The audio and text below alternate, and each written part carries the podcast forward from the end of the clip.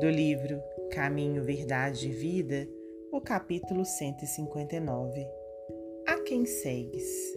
Mas vós não aprendestes assim a Cristo. Paulo, Efésios 4:20.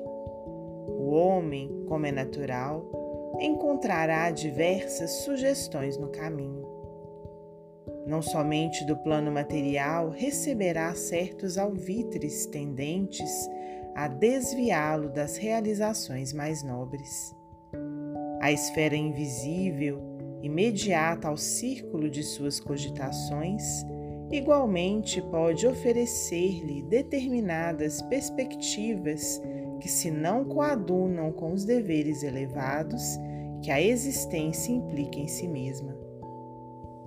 Na consideração desse problema, os discípulos sinceros compreendem a necessidade de sua centralização em Jesus Cristo.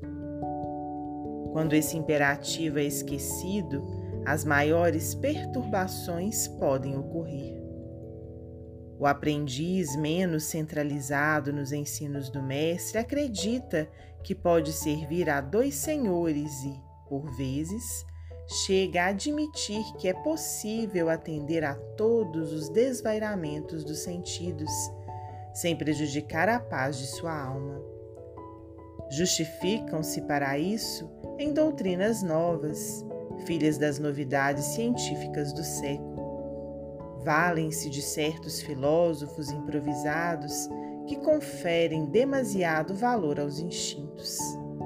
Mas, chegados a esse ponto, Preparem-se para os grandes fracassos, porque a necessidade de edificação espiritual permanece viva e cada vez mais imperiosa. Poderão recorrer aos conceitos dos pretensos sábios do mundo. Entretanto, Jesus não ensinou assim.